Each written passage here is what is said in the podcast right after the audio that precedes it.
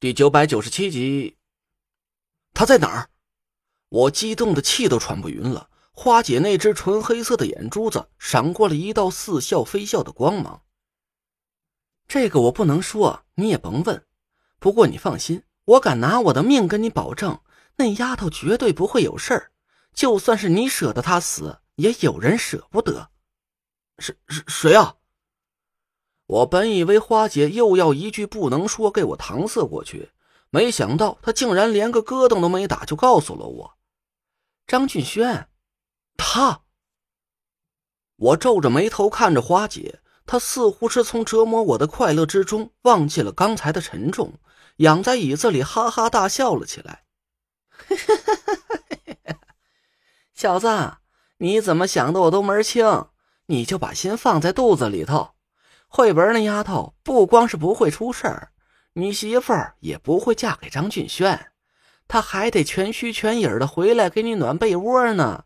除非是花姐说到这里，顿了一下，我一下子就紧张了起来，紧盯着花姐的脸。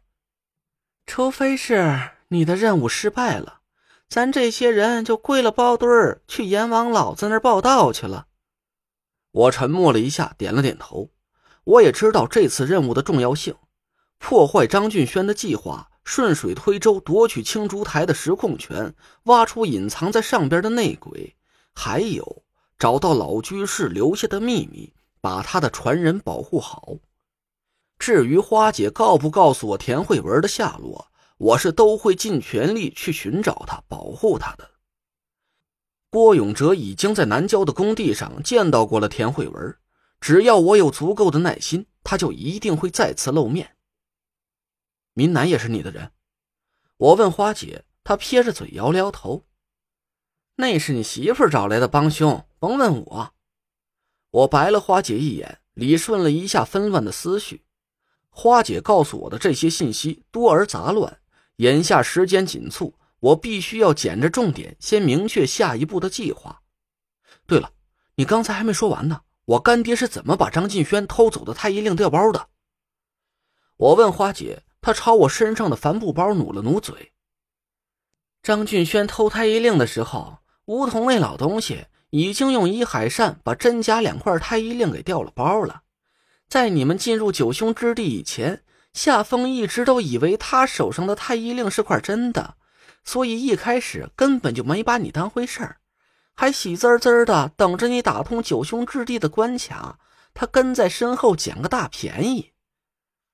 我一声就笑了起来，想想我没打通一个关卡，夏风就拿着太医令去激活，但太医令却毫无反应，我就无比的解恨。嗯，直到夏风察觉出他手里的太医令是个假货，他才对我起了杀心。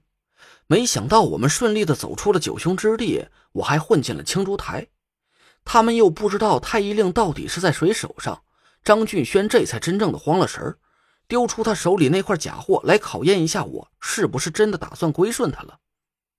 花姐嗯了一声，奇怪的摇摇头。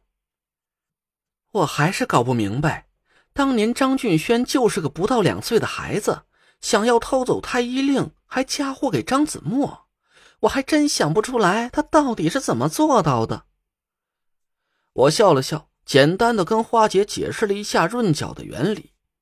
张俊轩的实际年龄啊。偏差了整整三岁，一个不到两岁的孩子偷走太医令，确实是让人不可思议。但要是那个孩子已经接近五岁，这就不是很难做到了。花姐若有所思，她呆呆的低头，沉默了半天，似乎是想起了什么事情。我没给花姐太多思考的时间，因为我还有很多问题没有弄清楚。先说说你的团伙里到底都有谁吧。我怎么感觉我身边的势力分成了很多股，比我想象的还要多？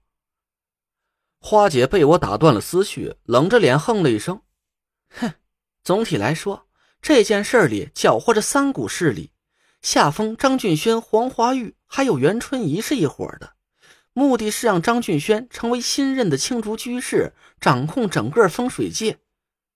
咱们青竹台的原有力量是一伙的，目的是破坏张俊轩的计划。”除此之外，还有一股很隐秘的势力，应该是来自于隐藏在上边的内鬼。但他们到底是什么目的？都有什么人参与其中？我也没搞清楚。有一点你倒是说的没错，这每一股势力里边又分了好几个不同的山头。我点了点头，说：“表面上看，黄华玉和袁春怡都是张俊轩的死忠，但他们两个护法之间面和心不和，都想把辅佐张俊轩的头功揽到自己身上。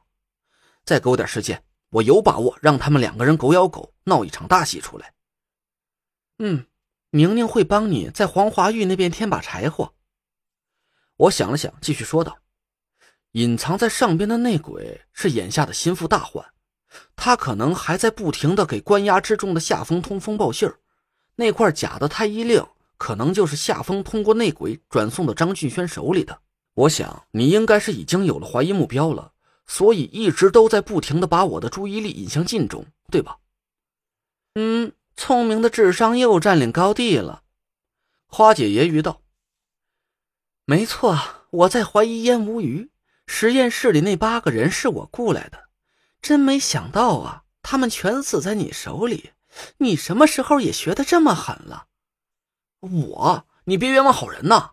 那是个意外，他们是被魂毒杀死的。何宁宁和德福应该都告诉你了吧？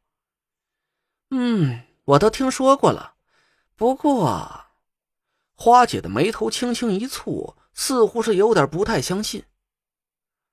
我对法术了解的不是很多，我老觉得这事儿有点不太对劲。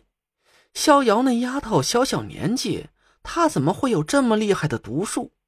就算是黄华玉这种道行，都未必能用得出这么狠辣的毒。